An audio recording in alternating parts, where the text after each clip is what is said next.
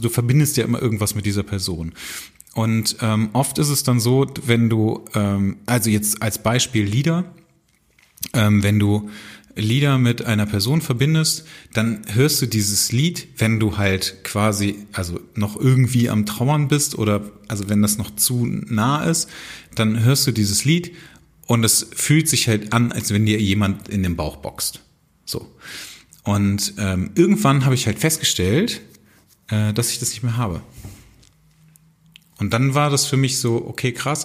Ich habe mich aber auch gezwungen, also das zu fühlen. Also weil ich wissen wollte, wie weit ich davon entfernt bin. Also es war halt klar irgendwie, okay, es gab halt irgendwelche Songs und ähm, dann war für mich klar, okay, wenn ich das jetzt höre, dann höre ich halt jetzt mal genau hin, wie fühle ich mich denn jetzt gerade und ähm, das wurde immer weniger und irgendwann war das halt weg.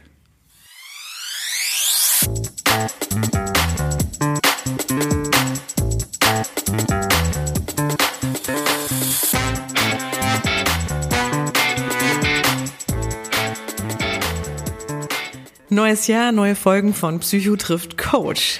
Ja, schön, dass ihr wieder dabei seid. Wir hoffen, ihr seid gut ins neue Jahrzehnt gestartet und äh, seid vor allem erholt im neuen Jahr gelandet. Wir auf jeden Fall auch. Wir sind zurück aus dem Urlaub und ähm, wahrscheinlich um einige Geschenke als auch Kilos äh, schwerer. Wir sind übrigens Quad Neubersch, psychologischer Psychotherapeut äh, und mein großer Bruder. Und ich, Judith Brückmann. Ich arbeite als Life Coach.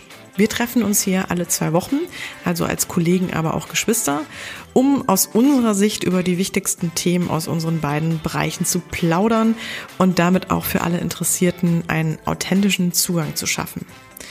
Wir wollen dabei auch gern in den Austausch gehen und diesen fördern. Das heißt, wir holen immer wieder auch Gäste, Betroffene, Kollegen und Experten mit an den Tisch, die ein bewegendes Thema mitbringen. Solltet ihr also etwas auf dem Herzen haben, gern auch euer konstruktives Feedback zum Podcast, immer her damit. Ihr findet uns bei Facebook, Instagram, Twitter und Co. oder unter www.psychotriftcoach.de. Dort findet ihr auch immer alle aktuellen bzw. weiterführenden Informationen zu unseren Folgen und Gästen. Unser heutiger Gast ist Mathis Zimmermann. Zu ihm sollten wir noch kurz erwähnen, ähm, er war schon mal bei uns in Folge 12 zum Thema unerwiderte Liebe und Selbstliebe. Ähm, er hat damals mit uns über, ja, in dem Moment eine Beziehung gesprochen, beziehungsweise eine nicht vorhandene Beziehung zu einer Frau, ähm, wo es halt sehr kompliziert war oder sich sehr kompliziert dargestellt hat. Und ähm, im Grunde genommen spricht er heute mit uns darüber, wie es damit noch weitergegangen ist leider nicht so gut, denn das Thema der Folge lautet ja heute Trennung und Verlust, beziehungsweise wie gehe ich damit um. Trotz allem sind wir aber eigentlich gut drauf, das werdet ihr merken. Wir starten auf jeden Fall ganz locker und heiter ins neue Jahr und äh, nehmen euch dabei gerne mit.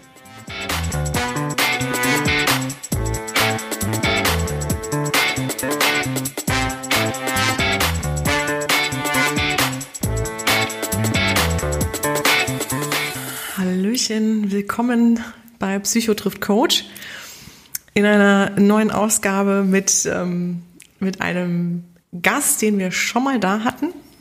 Also einer Fortsetzungsfolge mit einem Gast. Und äh, wir freuen uns sehr, denn äh, heute ist ja. Mathis Zimmermann mal wieder bei uns. Ja, Hallo. Hallöchen. Mathis. Ja, Mathis, ich ähm, erkläre es noch mal ganz kurz. Du warst ja da mit dem Thema ähm, damals ähm, Herz oder Kopf oder so war das, oder? Ja, das war äh, nee, es hieß dann anders. unerfüllte Liebe und Selbstliebe. Ah ja, so war das. Oder über unerfüllte Liebe und Selbstliebe. Stimmt. Genau, und äh, da hast du ja so ein bisschen darüber gesprochen, wie es war mit ähm, einer Person. Ja. Schön, echt, dass du wieder da bist. Ich freue mich tierisch. Zum einen, weil wir uns auch damit mal wiedersehen. Ja. Weil ich habe dich, glaube ich, seitdem auch nicht mehr gesehen. Das ist richtig. Wir haben zwischendurch mal geschrieben. Das und telefoniert. Haben wir auch telefoniert? Ich glaube ja. Ach, cool. Ähm, ja, aber schwupps, ne? Ist dann schon wieder ein halbes Jahr um. Und irgendwann hattest du mir geschrieben, kam mir so darauf, wie es einem so geht. Und vielleicht willst du es auch selber nochmal erklären, ähm, weil das hat dann im Grunde genommen die Grundlage gegeben oder geboten zu einer Fortsetzungsfolge. Ich weiß tatsächlich nicht mehr, wie es dazu kam. Okay, dann kann ich dir auf die das Sprünge Das tut mir sehr leid. Ja, kein Problem. Ähm, wir haben halt, ne, wir haben halt geschrieben, wie es so läuft und da hattest du dann halt auch geschrieben, dass du gerade so ein bisschen zu kämpfen hast mit dem Thema Verlust ne, dass das ganze Thema auch abgehakt wäre, Ja. ähm, was wir in der Folge besprochen haben. Ja. Und genau, also du hattest ja in der Folge mit uns im Grunde genommen über eine, ich sag mal, Liebe gesprochen, Genau. die sich sehr schwierig dargestellt hat. Genau. Und ähm, wo du auch für dich schon selbst so ein bisschen das Gefühl hattest, ähm, macht es nicht sogar schon Sinn, sich da, da so ein bisschen den Abstand zu suchen. Ähm, genau, aber ich hatte so das Gefühl, es war noch offen. Und ähm, genau, und in der WhatsApp-Nachricht, äh, so war mein Gefühl, war das dann schon eher für dich halt abgeschlossen und aber auch so, dass du sagtest, ähm, ist schon irgendwie, fühlt sich schon nicht so cool an. Und dass du meintest, das Thema Verlust wäre nochmal ganz interessant zu besprechen. Also ich überlege gerade, in welcher Zeit. Ich meine, das wäre länger her insgesamt, dass ich bei euch war, aber ich kann es auch nicht mehr genau sagen. Ich glaube März oder so, meine ich. Ich bin mir wirklich nicht mehr sicher. Ähm, aber ähm, das Ganze, also diese, diese ganze Thematik, da ähm, ähm, hat sich quasi erledigt und dann irgendwann kam ich irgendwie da drauf, ähm, weil ihr ja immer zwischendurch mal ein Thema sucht und ich dachte so, ach ja, okay, wie, ähm, wie, wie habe ich eigentlich diesen ähm, Verlust verarbeitet oder wie habe ich den erlebt? Ähm, war das, war das irgendwie das Thema, was, also das Thema hat mich halt beschäftigt, also dieses Verlustthema.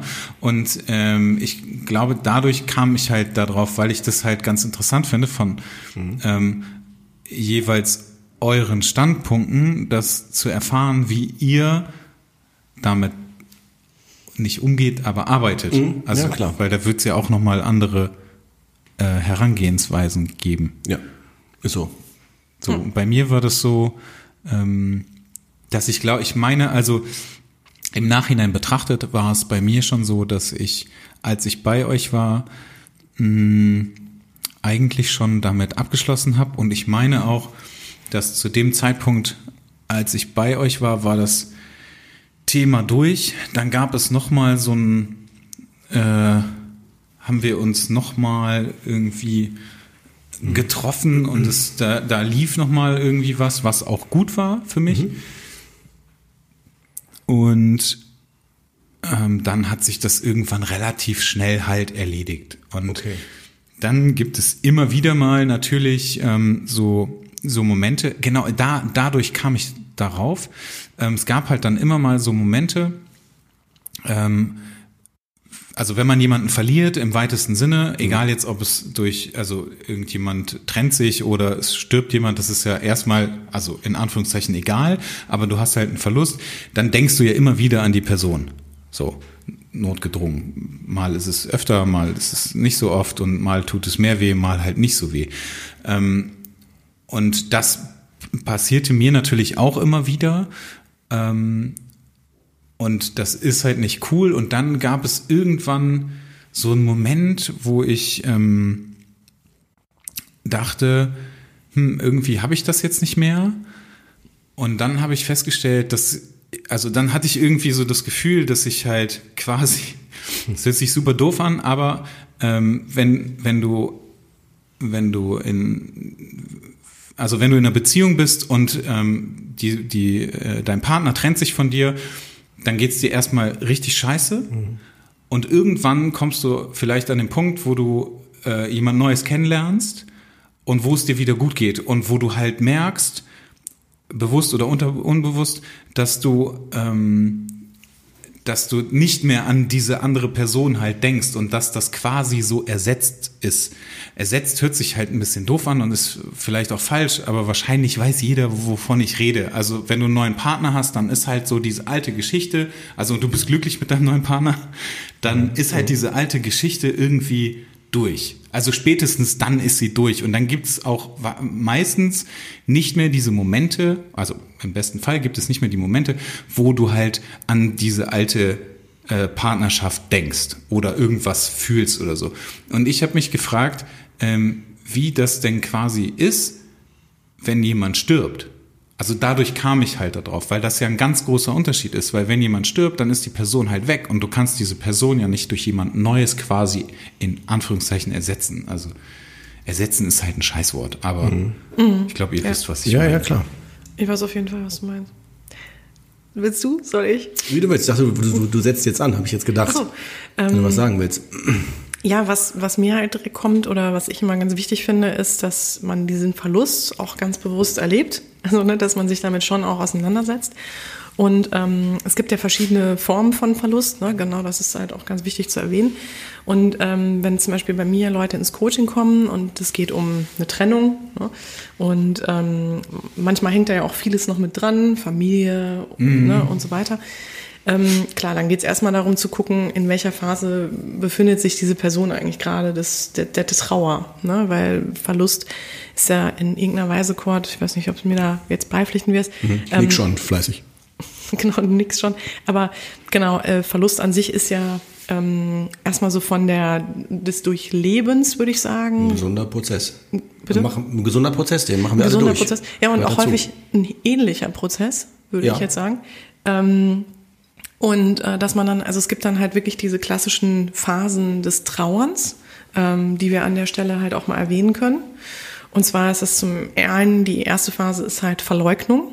Also, dass ich das erstmal gar nicht wahrhaben will ne? und immer noch irgendwie den Kontakt suche zum Ex-Partner oder irgendwie, ja, wir lenken uns ab, wir wollen uns irgendwie nicht damit befassen. Ähm, genau, versuchen die Trauer eigentlich so zu verdrängen. Und ähm, genau, vielleicht leugnen wir die sogar noch von der Familie oder Freunden, äh, weil wir uns da noch gar nicht so mit identifizieren wollen.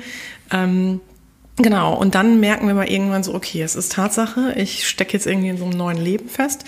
Und dann kommt die zweite Phase der Wut. Also wir haben verstanden, okay, wir sind jetzt getrennt und ähm, genau, und dann kommt die Wut und meistens wird die ja auch projiziert dann auf den Ex-Partner, der uns verlassen hat. Und dann geht man ja auch häufig natürlich in so eine ganz klare Opferrolle und ähm, fühlt sich dann halt ausgenutzt, verlassen, ersetzt, äh, wie auch immer.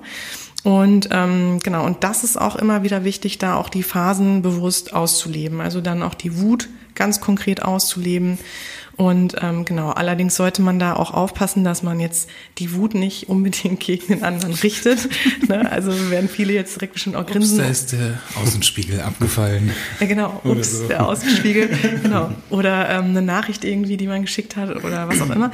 Da sollte man natürlich drauf aufpassen und auch Racheaktionen irgendwie vermeiden. Aber an sich sollte man auch sich bewusst machen, die Wut gehört ganz normal dazu und muss halt auch raus. Und das kann man vielleicht dann gut bei Freunden oder wo auch immer, zum Beispiel mit Sport auch gut ähm, für sich ne, auch ausleben. Ähm, ja, und dann kommt man in die dritte Phase, ähm, das die Phase des Verhandelns. Ähm, das ist so wieder so ein bisschen, das geht wieder Richtung Verleugnung eigentlich. Das heißt, die ähm, vorherige Wut, die wir hatten, ähm, verwandelt sich dann in so eine Art Hoffnung. Und ähm, genau, wir versuchen dann irgendwie wieder noch so wie so eine Art Schimmer am Horizont zu sehen, ob es nicht doch noch eine Möglichkeit gibt, ach und nee, guck mal, der hat das und das Nettes zu mir gesagt oder was auch immer. Also dann ist immer noch so ein bisschen das Gefühl von, ah, wer weiß, ähm, vielleicht geht's ja doch noch gut, weil man natürlich auch für sich nicht begreifen kann, dass derjenige oder dass das vorbei ist. Man war sich ja auch vorher so nah. Genau, und wenn man dann merkt, okay, nee, eigentlich komme ich da gar nicht weiter und ähm, genau, irgendwie das, das klappt alles nicht, dann kommt die vierte Phase, das ist die Phase des, der Depression, also wo wir dann uns auch, wo wir merken, es ist eigentlich ist wirklich vorbei, die Beziehung wird so nicht mehr zustande kommen und dann kommt eigentlich so die ne, tiefe Trauer und ja, die wirkliche Phase von so das Verarbeiten. Also da so im Grunde genommen sich auch fallen lassen und dann wird man halt häufig antriebslos, unmotiviert, es können Schlafprobleme auftreten, Appetitslosigkeit, ähm, ist auch so die Phase, wo halt viele viel abnehmen. Ähm, genau, und man glaubt auch, man kann sich nie wieder verlieben. Ähm, Genau, aber auch da muss man auf jeden Fall reingehen oder das zulassen, das ist auch ganz wichtig. Ähm, ist zwar nicht so einfach, da wieder rauszukommen, aber das ist auch ganz wichtig, das trotzdem so für sich äh, anzunehmen, dass man jetzt einfach auch mal schlecht drauf ist und dass es auch gerade jetzt so ein bisschen sich aussichtslos anfühlt. Und dann aber irgendwann sollte man für sich natürlich auch versuchen, wieder Halt zu finden und auch mal wieder irgendwie Kontakte wahrzunehmen. Genau, und früher oder später kommt dann die fünfte Phase, ist die Phase der Akzeptanz. Ähm, die ist im Grunde genommen genau, einerseits ernüchternd als auch erleichternd, weil ja die Trennung ist nun mal passiert und das Leben geht irgendwie weiter und wir akzeptieren dann in dem Moment die Machtlosigkeit und versuchen sogar so ein bisschen dem Ganzen was Positives abzugewinnen. Also zu sagen, ja, irgendwie war es ja auch sinnvoll. Ähm, wir waren, wir sind eh immer in letzter Zeit verschiedener Wege gegangen oder ähm, genau, also dass man für sich auch merkt, eigentlich hatte die Beziehung vielleicht so gar keinen Sinn. Mhm. Genau, und, ähm, und dann geht's eigentlich, würde ich sagen, so Schritt für Schritt weiter Richtung auch ähm, dass man dann für sich auch weiterkommt und das auch hinter sich lassen kann. Und was ich halt immer ganz wichtig finde, du sprichst jetzt auch von einer neuen Beziehung und das ist auch gut, wenn man das Gefühl hat, man kann wieder in eine neue Beziehung gehen. Aber was ich auch häufig im Coaching habe, ist, dass Leute zu mir kommen und sagen, so, ich bin jetzt in der Trennungsphase und das eine ist natürlich die Trauer und ich bin jetzt da gefühlt Opfer und das andere ist aber, ich möchte bestimmte Themen aus meiner alten Beziehung oder aus oder einem Muster aus meinen Beziehungen ungern wiederholen. Ähm, die Phasen, die du jetzt genannt hast, äh, von wem waren die jetzt nochmal? Ähm, das weil, ist von, weil, genau. Wenn das von Frau Kübler-Ross ja. ist. Genau, weil die Phasen kenne ich noch aus dem Prozess des Sterbens. Weil das sind genau die gleichen Phasen, wenn jemand äh, verstirbt. Ja, das genau, das meinte ich ja gerade. Ja? Ne? Das okay, achso, war sogar, okay, weil, weil Verlust jetzt allgemein, ne? wenn wir das jetzt mal vom Sterben äh, lösen, also ich rede jetzt auch tatsächlich von dem, wenn ich selber betroffen bin, dass ich sterbe. Ne? So, also mhm.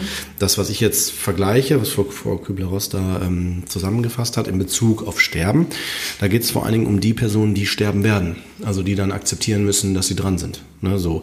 Und die Phasen, die da beschrieben werden, sind tatsächlich auch, habe ich aus der Krankenpflege viel begleitet, viele Menschen beim Sterben und auch nach dem Tod noch, was dann so alles dann noch passiert. Ähm, äh, und das ist tatsächlich auch beobachtbar, ne? bis hin zu ähm, auch, dass diese Phasen auch variieren können. Das kann sein, dass zum Beispiel erstmal Phase 3, dann Phase 2, also es kommt so ein bisschen auch auf den Typ an, ne? wie man mhm. so selber so gestrickt ist. Na, aber es ist ganz spannend, dass das jetzt hier auch in dem Zusammenhang auch nochmal herangeführt wird, weil ich sehe da auch eine Ähnlichkeit, weil wir ja auch Abschied nehmen von einer Vorstellung, von einer Lebensvorstellung, von einem Konzept, was vielleicht vorher noch funktional war oder ähm, lebenswert und mhm. dann nicht mehr. Ja. ja. So, und ähm, ähm, das ist übrigens auch das Spannende, das finde ich spannend beim Thema Verlust, dass es immer individuell ist. Wenn es für den einen total schlimm ist, ist es vielleicht für den anderen super. Also es ist immer individuell. Das heißt, die, Betrachtungs-, die, die Betrachtungswinkel müssen nicht alle gleich sein. Wisst ihr, wie ich das meine? Es sei denn, wir mhm. reden von Dingen, die eine Gesellschaft betreffen, wie vielleicht Krieg oder sowas, ja. Aber ähm, wenn wir es jetzt erstmal bei Einzelpersonen lassen, würde ich denken, das ist ein Verlustthema. Ähm, je nachdem auch, wo jemand sich gerade befindet, äh, sich ganz anders anfühlt. Ne? Es kann ja sein, dass zum Beispiel einer, der jetzt sagt, ich will mich trennen, das schon ein Jahr lang plant, ja, so innerlich mit sich selbst ausmacht, aber niemand sagt und dann am Ende halt den anderen vor vollendeten Tatsachen stellt und äh, der andere das dann in dem Moment äh, für den die Realität zusammenbricht, weil er da noch nicht ist. Und dann ist dieses äh, Verlust oder dieses Lösen dieser Beziehung natürlich ein ganz anderer Prozess für die beiden Personen, weil die an anderen Punkten stehen. Ne? Mhm. Und jetzt komme ich mal zu meiner äh, Perspektive als Therapeut. Ähm, man muss sich vorstellen, das Thema Verlust kommt in dem Rahmen der Psychotherapie äh, immer dann vor allen Dingen auch zum Vorschein, wenn es um Leidensdruck geht. Also immer dann, wenn Leidensdruck heißt, wo wenn Symptome plötzlich stattfinden. Ich kann nicht mehr klar denken, ich kann vielleicht gar nicht mehr richtig schlafen oder also wenn es so ein bisschen über eine Trauerreaktion hinausgeht. Ja, also Trauerreaktion, das gibt ein Zeitfenster, womit man versucht, das ein bisschen einzugrenzen. Auch das ist ein bisschen schräg, aber man sagt, zum Beispiel nach einem Schicksalsereignis, äh, dass jemand verstirbt oder was auch immer, so nach vier bis sechs Wochen sollte er noch gut sein, so von der Verlustphase, wenn man so will, oder Trauerphase.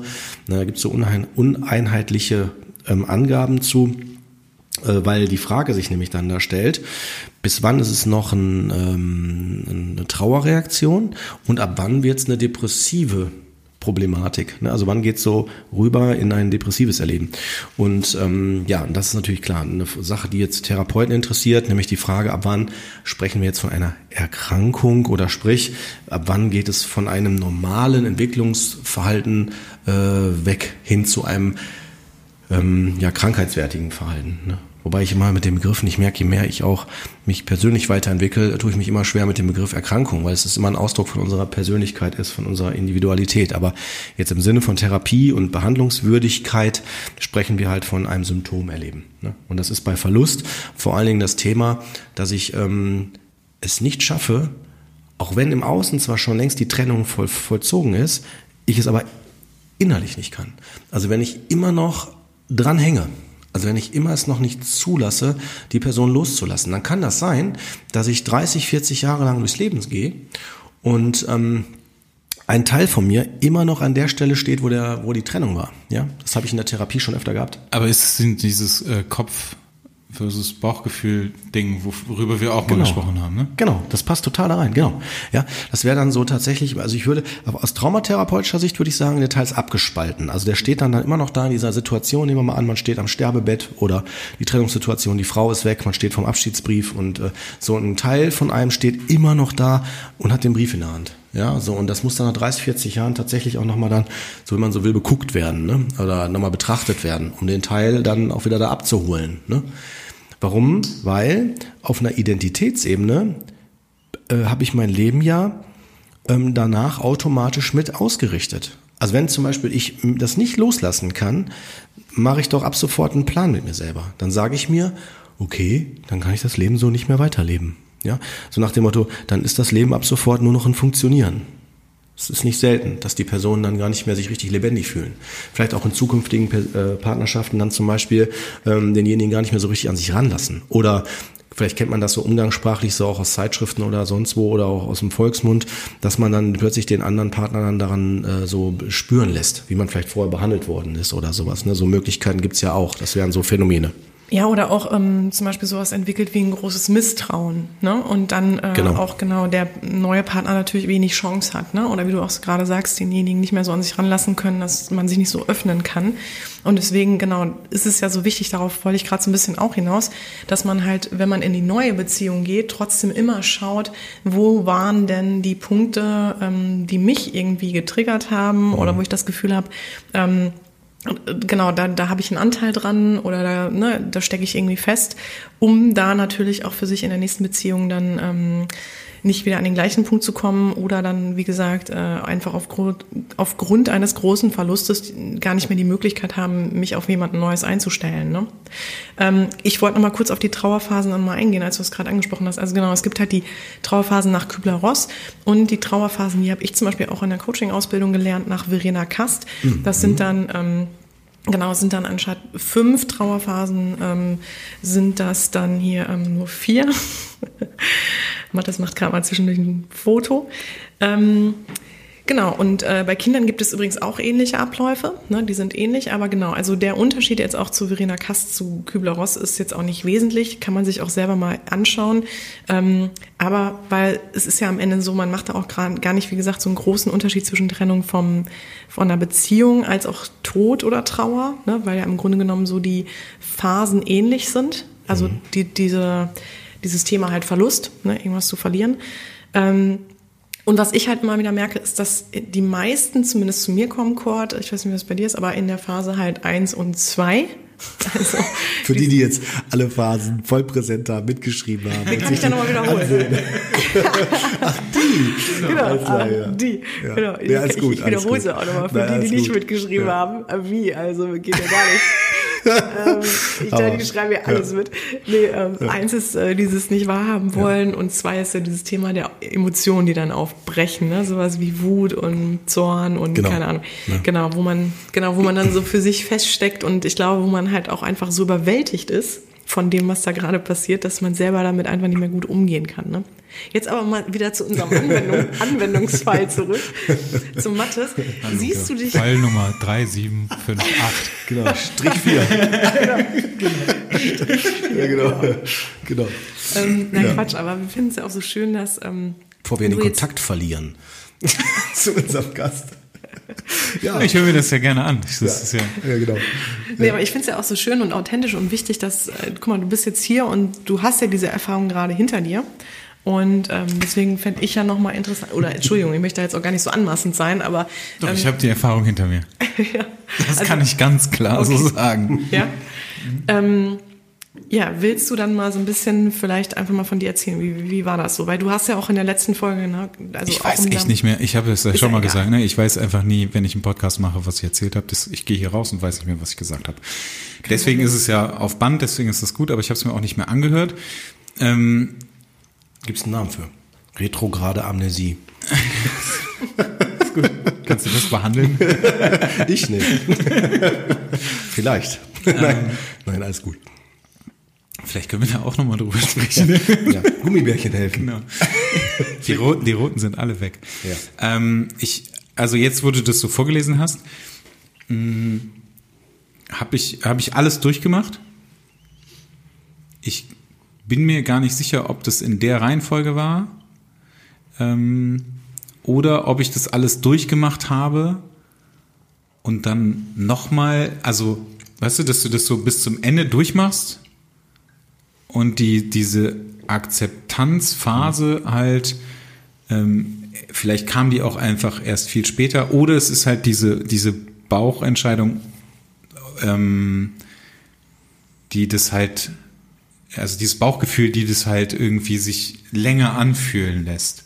Also dadurch halt, dass du, das, also in meinem Fall, dass ich dann halt einfach alleine bin ähm, und dass, äh, dass dann halt immer mal wieder dieses Gefühl halt hochkommt, oh scheiße, ich bin jetzt alleine, fuck, und eigentlich wäre das ja doch cool, wenn das was werden würde und so. Ähm, Genau. aber ich habe diese, diese ähm, Trauer, also ich habe diese Antriebslosigkeit gehabt. Ähm, das habe ich, glaube ich, auch erzählt. Ähm, das ging so ein, zwei Wochen. Also wo ich mir das aber auch erlaubt habe und wo ich auch sehr bewusst gesagt habe, okay, ähm, ich mache das jetzt mit. Ähm, ich hätte mir diese Phasen vielleicht mal angucken sollen Anfang des Jahres. Das wäre auf jeden Fall interessant gewesen. Merke ich gerade. also da habe ich, das habe ich auf jeden Fall mitgemacht. Auch, also wie gesagt, sehr, sehr bewusst mitgemacht und ich habe das auch irgendwie voll zugelassen. Und mir ging es auch danach gut. Also das war so, ey, juhu, ich habe das mal alles irgendwie, also ich, für mich war halt klar, okay, ich muss jetzt ähm, ganz runter, also mir muss es richtig, richtig scheiße gehen, damit ich mich halt ähm, wieder so von, ich sag mal, von Grund neu aufbauen kann oder so. Ja. Und dann, ähm, ich glaube, also danach haben wir auf jeden Fall gequatscht. Dann gab es nochmal, diese, wie gesagt, diese kurze Episode.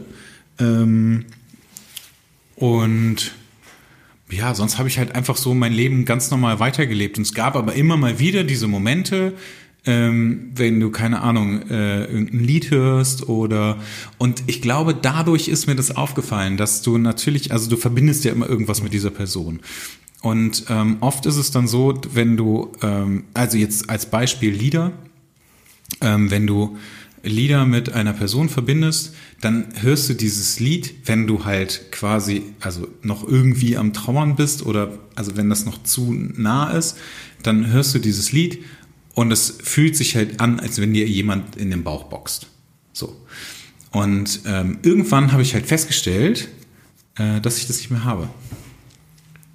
Und dann war das für mich so, okay, krass. Ich habe mich aber auch gezwungen, also das zu fühlen. Also weil ich wissen wollte, wie weit ich davon entfernt bin. Also es war halt klar irgendwie so, okay, es gab halt irgendwelche Songs und ähm, dann war für mich klar, okay, wenn ich das jetzt höre, dann höre ich halt jetzt mal genau hin, wie fühle ich mich denn jetzt gerade und ähm, das wurde immer weniger und irgendwann war das halt weg.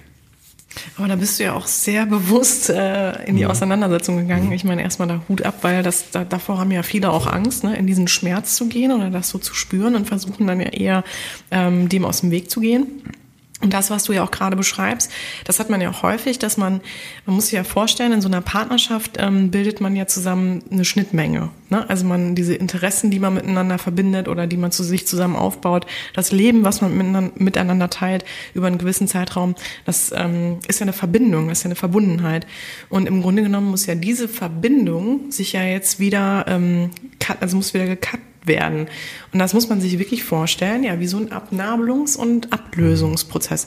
Und ähm, genau, und das ist, das dauert, ne? Und ähm, das sage ich zum Beispiel den Klienten auch immer wieder, dass dass das wirklich total wehtut, ja, und dass das überhaupt nicht schön ist, keine Frage. Aber es ist ein Prozess und es ist leider, so schlimm es ist, ähm, ähm, es braucht Zeit. Also es ist genauso wie eine Wunde am Finger, finde ich, ne, wenn man sich mit Messer geschnitten hat ja, man kann sich ärgern, ne? Und ähm, es tut halt total weh, ja. Und vor allem immer wieder, wenn ich drankomme oder wenn da Wasser drüber läuft oder ne.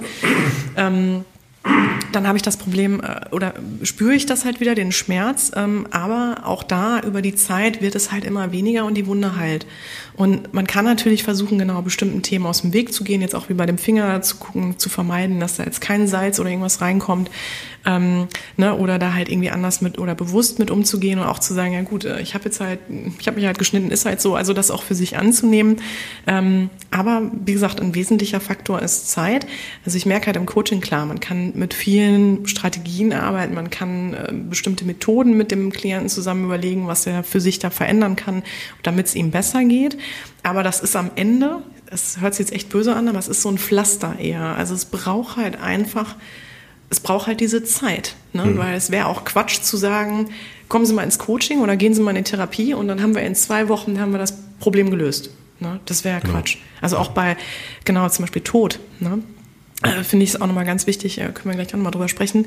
Ähm, aber dass man sich da natürlich ja auch die Zeit nimmt, weil es ist nun mal ein Mensch. Ich meine, was Schlimmeres kann uns passieren, als dass jemand, der, mit dem wir unser Leben geteilt haben, ähm, nicht mehr da ist.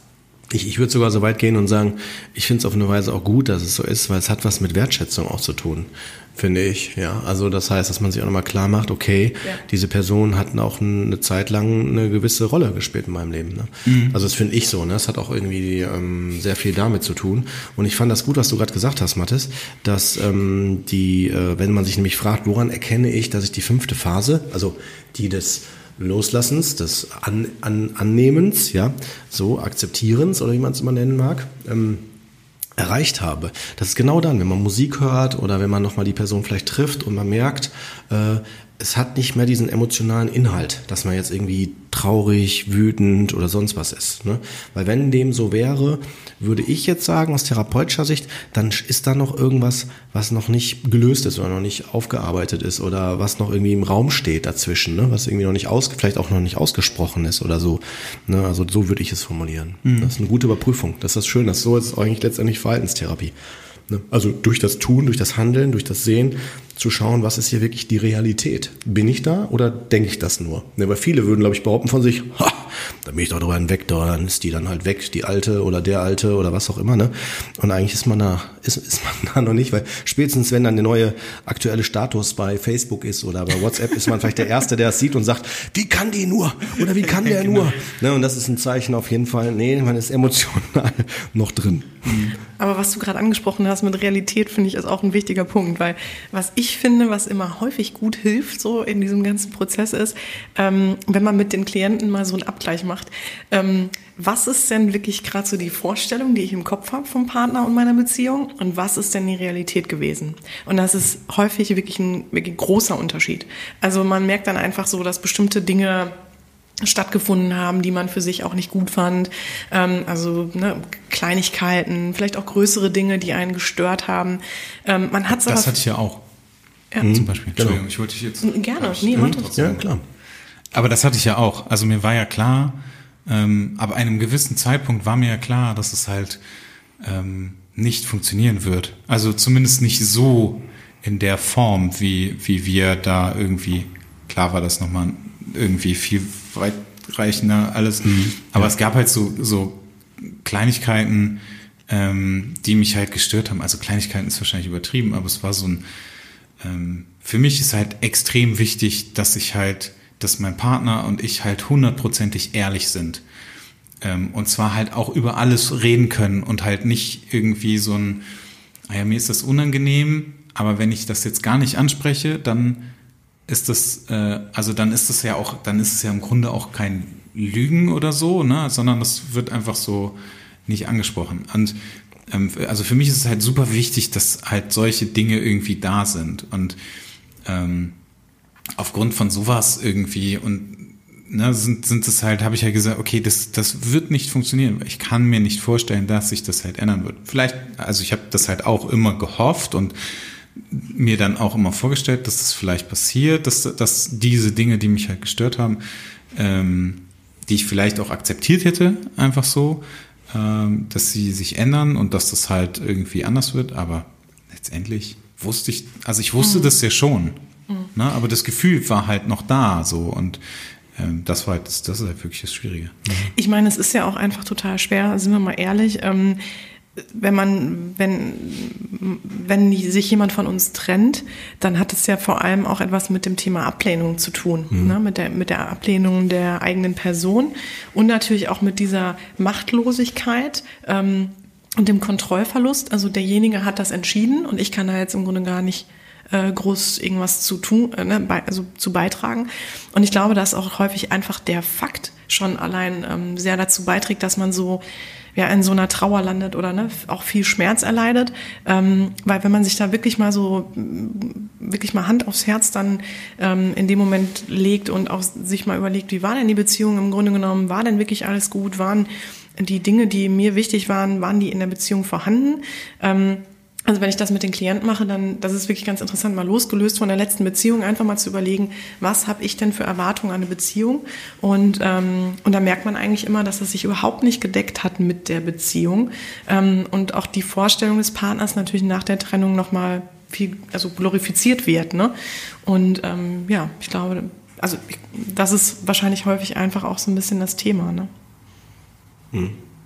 Ich war jetzt gerade gedanklich bei der Wortbedeutung von Verlust ob das irgendwas mit Lust zu tun hat. Ja, und fair, fair genau. finde ich auch interessant. Ich, äh, es ist tatsächlich die Frage, ich kenne mich jetzt bei der Wortbedeutung her nicht so richtig damit aus. Aber ähm, das fände ich auch nochmal spannend, wenn man sich nochmal, weil manchmal sind diese Begriffe ähm, sehr, sehr wegweisend. Nimm das Wort Enttäuschung, ne? Also die Täuschung ist zu Ende, ne? So End, Ende. Mhm. Enttäuschung. Das heißt also, man kommt in die, in, in, in die Realität zurück und sieht, das ist nicht so, wie ich es mir vorgestellt habe. Ja, weil das ist die Realität. Ne? Also so, mhm. das finde ich echt total. Die deutsche Sprache ist ähm, an, an einigen Stellen gerade was so emotionale Verarbeitung betrifft, auch nochmal richtig gut und äh, wegweisend. Ne? Beschreibt den Prozess. Aber um jetzt wieder zurückzukommen zum ähm, Bereich Verlust. Ähm, ich habe mich gerade nochmal gefragt, inwieweit wir das Thema hier auch noch ansprechen können, ähm, wenn wir jetzt von zwei Personen ausgehen. Wie zum Beispiel ein Paar, was sich trennt. Haben wir einmal, ähm, wenn ich jetzt bei mir bleibe, die Perspektive der dann Partnerin und dann meine Perspektive. Und wenn jetzt die Partnerin geht, dann passiert ja was im Außen, weil ich bin jetzt bei der Innen- und Außenwahrnehmung. Im Außen, die Person geht, warum auch immer, entweder von sich aus oder weil ich mich trenne, so ist das eine. Aber was ist mit mir im Inneren? Was verliere ich in mir? Im Grunde genommen, das finde ich auch nochmal spannend, wenn wir das uns vielleicht auch nochmal hier vielleicht besprechen, inwieweit der Teil der Identität der mich ausmacht im Inneren, nehmt das Beispiel Alltag. Wisst ihr, wie man Alltag definiert, wenn man zum Beispiel zusammen wohnt oder bestimmte Dinge miteinander macht, ja. Äh, zum Beispiel immer am gleichen, einmal die Woche vielleicht eine gewisse Serie gucken oder irgendwie ein Hobby zusammen teilen oder was auch immer. Und dann geht diese Person aus dem Leben, dann fällt das weg. Ja, äh, vollkommen richtig, Gord. Ein großer Punkt finde ich Identität. Ne? Ja. Auch dieses Thema, ja, ähm, ich bin. Ne? Wer bin ich denn? Äh, wie definiere ich mich denn? Ich bin Partner auch von dem und dem. Ne? Und ich meine, es ist ja auch der Partner, er hat ja nun mal einen sehr hohen Stellenwert im Leben. Ähm, ne? und, oder auch so dieses, dieses Gefühl von Team sein. Ne? Und man hat ja auch Zukunftspläne ne? oder man hat Vorstellungen davon, wie man zusammen irgendwie einen Weg weiter miteinander gehen will. Ähm, auf jeden Fall, ne? dass da natürlich auch die Identität wieder komplett neu ähm, kreiert werden muss. Ja, ne? weil, weil man sagt ja nicht selten, äh, also kenne ich das auch, je länger man zusammen ist, umso mehr nähert man sich an. Sprache, Aussehen, Verhaltensweisen. Wisst ihr, wie ich meine? Dass man dann zum Beispiel irgendwie manchmal dann irgendwann sogar gleich lacht oder irgendwie so, ja. Echt? Ich hoffe nicht. Aussehen ja. fand ich lustig. Ja, ich meine, es ist jetzt nicht so, dass bei Frauen dann auf einmal ein Bart da ist, ne? so, das ist ein Vollbart oder so. Das habe ich jetzt noch nicht gehört. Aber wisst ihr, wie ich das meine? Ja, so Witz. vom Outfit und sowas. Ja, aber so bestimmte Gegebenheiten, ne? So, da, das gibt's ja auch jetzt, sagen wir, jetzt gehe ich mal wieder mehr ins Pathologische, zum Beispiel Co-Abhängigkeit. Wenn zum Beispiel einer alkoholabhängig ist, dass dann der Partner eventuell mit dann da reinrutscht, ne? Mhm. Oder so. Also es gibt's natürlich auch im Lachen. Also dann, dass zum Beispiel der eine dann plötzlich ähnlich lacht. Oder Ne? Oder halt natürlich, wenn man sich sehr, äh, sehr verschieden ist dann da, dann halt nicht. Dass man vielleicht am Anfang voll die Toleranz hat und im Verlauf dann aber irgendwann sagt, boah, geh mir nicht auf den ja, Sender jetzt, ne, komm, dann lach mal woanders, ne, im Nachbarraum oder was. Ne, so, ja. Oder am Anfang ist das Schnarchen noch ganz nett, dann im Verlauf dann nicht mehr. Ja, das sind so Themen, ne? So. Aber was glaubst du denn, Quad, ist notwendig, dass man sich gut, dass man gut loslassen kann? Was ist, was ist notwendig oder was ist wichtig? Was glaubst du, damit man? Ich würde es, ich tatsächlich mal losgelöst von den Phasen, die finde ich auch ganz gut recherchiert sind, würde ich es ganz platt raushauen als ähm, ich muss es, ich muss, also es gibt einmal im Außen den, den, den, den Prozess im Außen, dass was passiert Ich muss den Prozess aber im Inneren auch machen. Und der schließt sich nicht automatisch an dem im Außen an. Solange ich das im Inneren für mich nicht loslasse, verabschiede oder was auch immer damit mache, aber dass ich damit äh, das abschließe für mich, ähm, keine Chance. Nimmst es meiner Meinung nach immer mit. Ja, und was Es ist immer präsent. Dann? Und, ja, dann gebe ich dir recht, aber was würdest du denn oder was machst du in der Therapie? Was kann man hier schon mal so ein bisschen was mitgeben? Was hilft denn? Ja, also ja gut, jetzt bei der Therapie geht's ja dann schon in den pathologischen Bereich, ne? also wo es wirklich dann äh, Symptome ausmacht. Also da wäre jetzt Trauer äh, und nicht äh, Verlust wäre dann entweder im, im, sagen wir mal, noch nicht so extrem belastenden Bereich, wäre es dann so eine Trauerreaktion oder sowas, hat so depressive Anteile. Wenn es aber schon mehr reinhaut, gehen wir schon in Richtung Trauma. Das ist also mein Steckenpferd. Mhm. Ja, und äh, das ist dann, ähm, da gibt's immer eine Gratwanderung zwischen Stabilisierung, also gerade wenn was sehr massiv ist, wenn ich merke, ich komme im Alltag nicht ganz klar, irgendwie haut mich das voll raus, ja, bringt mich so voll aus meinem Rhythmus raus, ähm, dann ist der Fokus ganz klar auf Stabilisierung. Und äh, wenn die Stabilität da ist, würde ich in Richtung Konfrontation gehen. Also Konfrontation heißt, ja, okay, was, was, was macht es denn noch so schmerzhaft? Und äh, ist vielleicht das Ereignis des Verlustes, den ich jetzt hier erlebt habe, Partnerschaft oder was auch immer, vielleicht auch nur eine Wiederholung von etwas, was, ich, was sich irgendwie wie so ein roter Faden durch mein Leben zieht. Beispiel wäre, ich mache mal ein konkretes Beispiel, wenn ich zum Beispiel bindungsunfähig bin, wenn ich merke, ich lasse mich nicht richtig auf den Partner ein, dann wird der Partner, je nachdem wer es ist, dann vielleicht auch immer wieder gehen. Ja. Was ich Genau, was du gerade ansprichst, finde ich auch wichtig, dass man natürlich auch guckt, ähm, es gibt ja auch den anderen Fall, nicht Bindungsunfähigkeit, sondern dass ich äh, in meinem Leben einfach abgespeichert habe oder für mich so empfinde, ich bin nur was wert, wenn ich eine Beziehung habe ne, oder wenn ich einen Partner habe. Status. Ähm, genau, so Status oder aber auch so, genau, ich habe einfach das, ich würde mir selbst nicht den Wert geben oder sehe mich auch nicht als lebensfähig an ähm, ohne Partner. Und ähm, das finde ich zum Beispiel auch ganz wichtig, dass man da natürlich erstmal auch nochmal so die Persönlichkeit stärkt, nochmal ne, schaut auch, was ist eigentlich der Person wichtig. Ähm, was ich auch immer gerne mache, ist sowieso bei so Trennung ähm, nochmal mit demjenigen zurückzugucken, was hat man denn vor der Trennung, äh, was, ne, was waren Dinge, die einen ausgemacht haben, die einem wichtig waren, ähm, dass man so ein bisschen davon wegkommt, ich habe ja eigentlich nur existiert mit dem Partner. Ne?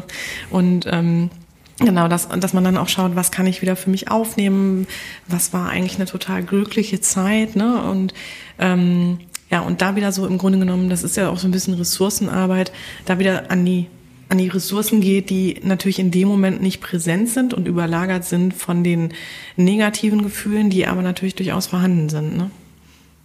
Genau. Mathis, jetzt, wir haben hier die ganze Zeit gelabert, Gott, und ich habe jetzt schön reingelabert. Ihr habt ja auch die Ahnung davon. Ja. Nee, aber. Das muss man einmal ganz klar sagen. Ich kann aber tatsächlich auch noch was dazu sagen. Mm, Klar, hau ich habe äh, zufällig, also es gibt so zwei, zwei Dinge, die irgendwie äh, so ein bisschen übereinstimmen.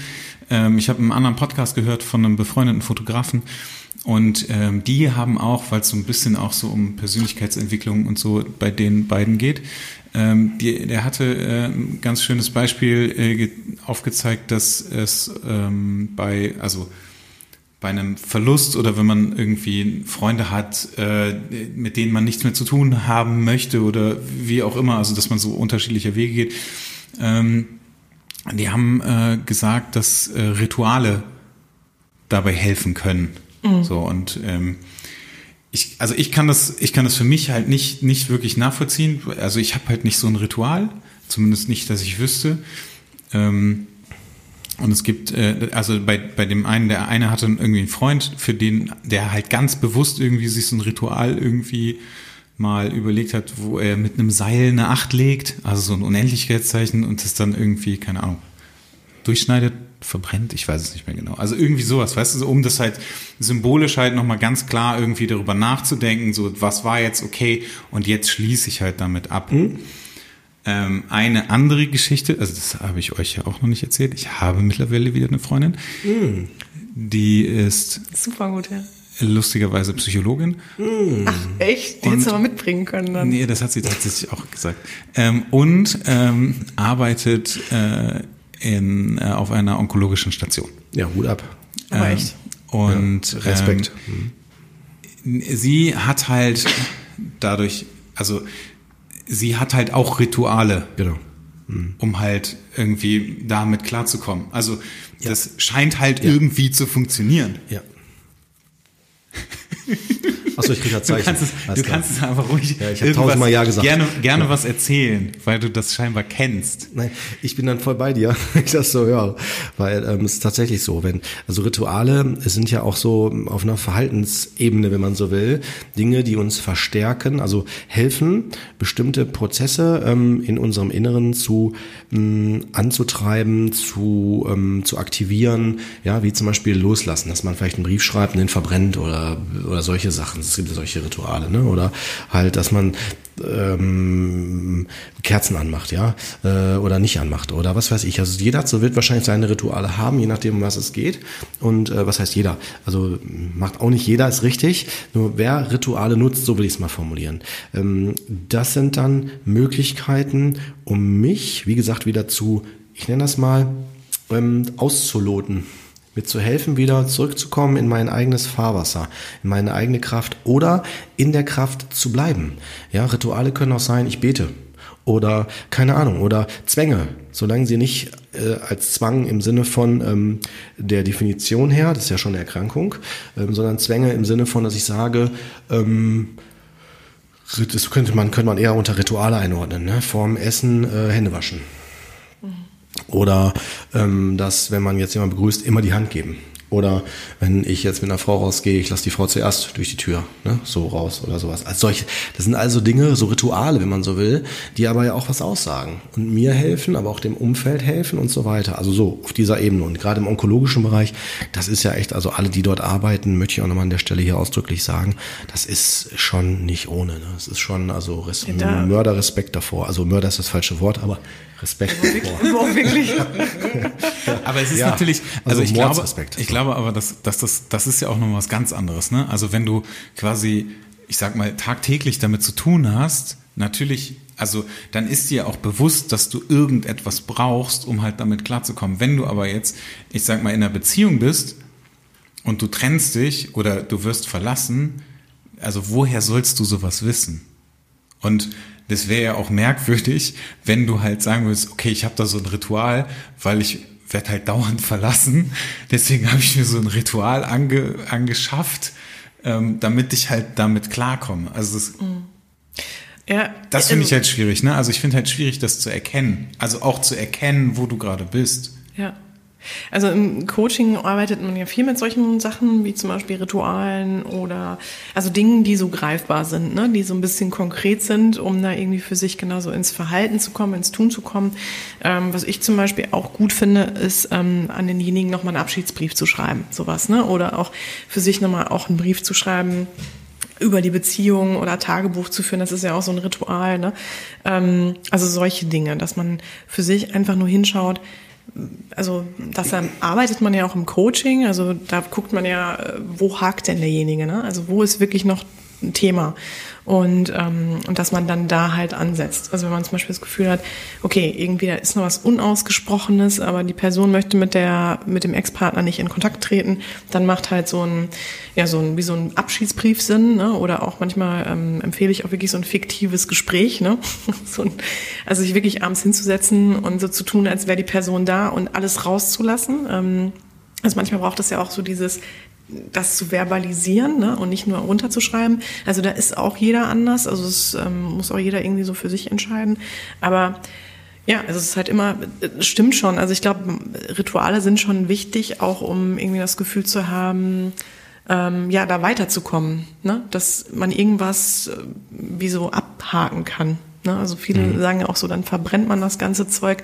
Ja, aber manchmal braucht es ja auch das, so dieses, ich packe alles in eine Kiste und schicke das demjenigen zurück, auch so gefühlt, ne? um das loszulassen. Oder wie viele haben das, ähm, dass die irgendwie ihre Klamotten ausmisten danach oder äh, die Frauen, die zum Friseur gehen. ja, ja ich muss so gerade lachen, weil ich das, also ich habe das tatsächlich, also es gibt so viele, viele Dinge, also ich habe tatsächlich Briefe geschrieben ähm, ich weiß nicht mehr genau zu was für einem Zeitpunkt, aber das war so eher irgendwie so ein Zeitpunkt, wo es mir halt nicht gut ging, weil ich halt Dinge loswerden musste. Ähm, und ich gemerkt habe, dass mir das hilft. Äh, ich habe auch tatsächlich irgendwie Klamotten Also so, so, also alte Klamotten weg, neue Klamotten her. Ich glaube tatsächlich auch, dass ich mir die Haare geschnitten habe irgendwann. ähm, ja, und dann ist es halt natürlich so, dass du halt so, dass du Dinge zu Hause irgendwie noch rumfliegen, die halt dich daran erinnern und die du halt dann auch irgendwann äh, also die du vielleicht, die vielleicht auch, also das hatte ich auch, die irgendwie in Vergessenheit geraten sind und die ich dann irgendwann wiedergefunden habe und gesehen habe, ach so, guck mal krass, das habe ich auch noch, alles klar, ciao. Mhm. Weg damit. Mhm. Was ich auch gern mache, ist zum Beispiel, ähm, dass man, man muss ja wieder so ein bisschen den Zugang zu sich selbst finden und seinen eigenen Stärken und sein Selbstbewusstsein, ich sag mal ja mal so richtig bewusst wieder aufpäppeln. Ne? Man ist dann ja erstmal so richtig niedergeschlagen. Und ähm, dass ich dann auch empfehle, immer so ein bisschen eine Rückschau zu machen. Also wie viele Menschen, hört sich jetzt so richtig ein bisschen Ego-Shooter-mäßig an, aber so, wie viele Menschen ähm, waren denn schon total begeistert von mir und ähm, ne, haben irgendwie mir ihre Liebe gestanden oder, mhm. Ne, oder wie waren dann auch so andere Beziehungen und wann habe ich mich denn getrennt und all so Dinge. Also wann war ich in so einer Kraft? Ne? So. Mhm. Und dass man sich das dann auch vor Augen führt, ne? Oder dass man auch mit den Klienten überlegt, äh, gibt es Leute im Umfeld, die mal so, so einen Stärkenbrief ähm, verfassen können. Also so, was ist an mir wirklich besonders gut. Ne? Ach, jemand anders. Also genau, jemand anders, dass man zum Beispiel den besten Freund fragt oder den Bruder, Schwester oder wen auch immer, ähm, mal so einen Brief schreiben zu lassen, ähm, was sind denn so meine Stärken? Also mhm. was zeichnet mich denn so aus? Und äh, klasse ist natürlich, wenn man noch Kontakt zu einem Ex-Partner hat, mit dem man gut steht, den mal zu fragen, was äh, derjenige so an einem schätzt oder warum er sich zum Beispiel auch damals verliebt hat oder sowas um da auch, wie gesagt, dieses Selbstbewusstsein dann ähm, auch wieder zu stärken oder Ressourcen, Ressourcencoaching im Grunde genommen ist das auch. Ja, und was du gerade gesagt hast oder was ja auch häufig dazu beiträgt, warum man so Rituale macht, wie zum Beispiel zum Friseur gehen oder so, da sind wir ja wieder bei dem Thema mhm. Chord, ne? Identität. Ähm, es geht ja darum, eine neue Identität zu erfinden oder nicht erfinden, ist ja Quatsch, aber so zu kreieren. Man muss sich neu erfinden. Ne? Man muss wieder irgendwie die Dinge, die jetzt, ähm, also der Platz, der jetzt da ist, der den muss man für sich wieder neu füllen. Ne? Mhm. Und ähm, da glaube ich, genau. Aber da sind wir bei dem Thema Identität. Ne? Also lasse ich von irgendwas los, gebe ich dem überhaupt neuen, neuen Raum. Weil wenn ich an irgendetwas festhalte, wie die Wortbedeutung schon sagt, habe ich die Hände nicht frei dann halte ich an etwas fest. Ich bin noch, ne, wie, äh, stellt euch das, stellt euch das mal räumlich vor. Ich habe was in der Hand. Wie soll ich da was Neues anfangen können? Ich muss es ja erst loslassen, um dann was Neues anzufassen, also oder schönes, zu starten. Äh, schönes ja, Bild, Conny. Ne, da, ne? Das heißt also, solange ich an was festhalte, äh, kann ich nichts Neues anfangen, weil meine Hände sind voll. Ja, was ist ja also wirklich so schwierig, äh, da so rauszukommen, ne, wenn man da nicht die richtigen Hilfsmittel hat. Ne? Ja, Aber ja, wobei ich muss, möchte ich vielleicht, vielleicht muss ich das mal aussprechen. Ich würde nicht sagen, man muss loslassen in dem Moment. Wenn das gerade noch nicht geht, dann finde Eben. ich, ist es viel wichtiger, sich klar zu machen, das meine ich am Anfangs, anfangs mit der Wertschätzung, dass man sich klar macht, dann hat das seinen Grund. Ja? ja, dann hat das was mit der Bedeutung, mit dieser, auch dieser, vielleicht diesem Teil der Identität zu tun. Das übrigens äh, Verlust, das geht ja auch, äh, nimmt auch in den Bereich von Objekte. Also zum Beispiel jemand, der Sachen nicht wegschmeißen kann oder so. Wisst ihr, wie ich meine? Der sammelt oder so, ne? Der dann sagt, nein, das kann ich nicht, kann ich mein Kuscheltier oder vielleicht sogar Sachen, die kaputt sind, so, nein, das, irgendwann kann man es wieder zusammenbauen oder das ist jetzt was ganz Wichtiges oder so für mich. Dann ist es da ja genauso. Das ist wie, wie als wenn man jemanden zum, zum, wie sagt man, ermordet. Oder, ne, also man kann es nicht loslassen. Das ist ein Teil von mir. Das ist ja auch eine, also jetzt rede ich von dem Messi-Syndrom, ne? Das ist eine Erkrankung. Ähm, da ähm, gibt auch Therapiemöglichkeiten. Da würde ich auch jedem Hörer, der jetzt das mitkriegt und das Gefühl hat, das ist mein Thema, mache ich auf jeden Fall Mut, lohnt sich. Ja, ja aber ich glaube, jetzt haben wir es auch ganz gut angerissen. Mhm. Ähm, Mathis, möchtest du noch, also wir sind, also meiner Meinung nach sind wir am Ende angekommen. Echt? Wie Müsste. seht ihr das? Echt? Oh, das ja, ich müssen, wir, noch was müssen wir loslassen. Nein, ich habe mich extra diszipliniert hier. Das mache ich nicht mehr. Mathis. Judith. Keine Zeit verlieren. Hier. Unser Gast hat immer das letzte Wort. Ach nee. Komm. Doch. Das hättest du vorher sagen müssen. Dann hätte ich jetzt in der Zeit nochmal darüber nachgedacht, was ich Schlaues sagen kann. Ja, jetzt mal ehrlich, hast, hast du einen Tipp, was dir sehr geholfen hat ähm, in der ganzen Zeit? Mm. Mhm. Also ich habe halt tatsächlich einfach das zugelassen oder das mitgemacht, was halt gerade da war. Ähm, und also ich habe halt in der, in der letzten Zeit, habe ich halt gemerkt, ich habe halt auch mit jedem darüber geredet, der es nicht hören wollte. Also das, ja, das, also das ist halt schon so ein Ding und das hilft halt auch, dass irgendwie, ähm, dass man immer mehr darüber nachdenkt und sich das halt bewusst macht, Genau. Mhm. ähm, dass also was halt passiert ist. Und natürlich hörst du auch andere Meinungen von anderen Leuten. Ähm, das hat mir irgendwie geholfen, also mit Leuten darüber zu reden. Ähm, mir halt auch klar zu machen, dass es, also, oder mir klar darüber zu sein, dass es mir halt einfach nicht gut geht. Ähm, diese, diese, diese, also ja, Trauer, also dass, dass, dass ich halt für mich gesagt habe, irgendwie so, okay, ich, mir kann, mir darf es auch ruhig richtig scheiße gehen. Und das aber auch einfach so lange, wie ich das dann in dem Moment brauche. Und es war bei mir irgendwie so ein, zwei Wochen oder so, in denen ich halt wirklich komplett abgetaucht war äh, und halt für mich irgendwie alleine war und das halt alles zugelassen habe und so richtig, also wie halt in so einem klassischen Film, ne? Irgendwie, bis auf die Tatsache, dass ich keine Pizzakartons hatte oder so, ne? Aber so einfach eingeschlossen und weg und lass mich alle in Ruhe und wenn ich mit jemandem reden wollte, habe ich das halt getan und ähm, ansonsten Mhm. habe ich vielleicht auch viel getrunken. Ja. Magst du keine Pizza? Doch, sehr. Weil du keine Pizzakartons hattest. Nee, ist, ich habe die immer sofort wieder weggebracht. Das hast du noch geschafft. okay. Zum Mülleimer. Sehr gut, sehr gut. Genau. Bewegungstherapie.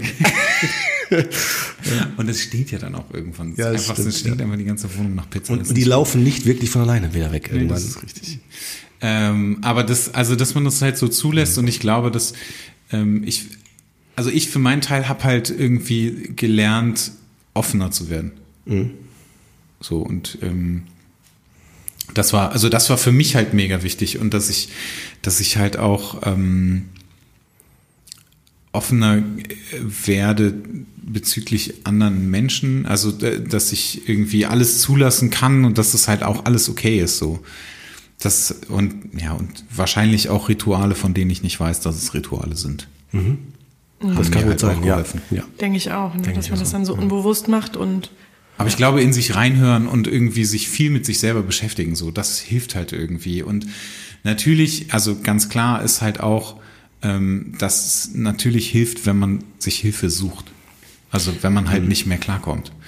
Ich habe halt, also für mich war halt klar, in, also in dieser, in dieser Phase, in der es mir so wirklich so schlecht ging und ich das halt zugelassen habe, das war mir aber klar, dass das passiert.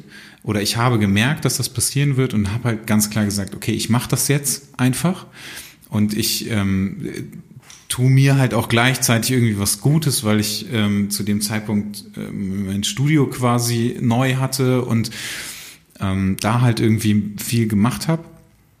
Ähm, das, das war halt auch so ein, so ein Belohnungsding natürlich, ganz klar. Und halt auch irgendwas Neues und sich in irgendwas Neues reinstürzen, was mich halt ablenkt von allem. Aber ich habe das halt auch ganz klar irgendwie zugelassen, dass es mir halt scheiße gehen darf und ich finde das auch okay. So, und dann ist es aber auch, ähm, was ich halt schwierig finde, ist halt, ähm, dass Leute zu mir gesagt haben, so, ja, warum hast du nichts gesagt? Ähm, das, also in meinem Fall ist es halt einfach so, ja, was soll ich jemandem sagen? So, mir geht's scheiße, ähm, aber du kannst sowieso nichts machen. So, dann brauche ich dir das auch nicht erzählen. Also in dem, in dem Moment, ne, also ich rede jetzt nur, ich sag mal, von der einen Woche, wo es mir jetzt so richtig schlecht ging, dann äh, sage ich halt, gehe ich halt nicht zu irgendeinem Freund hin und sage so, ey, mir geht's richtig scheiße, so sag doch mal was.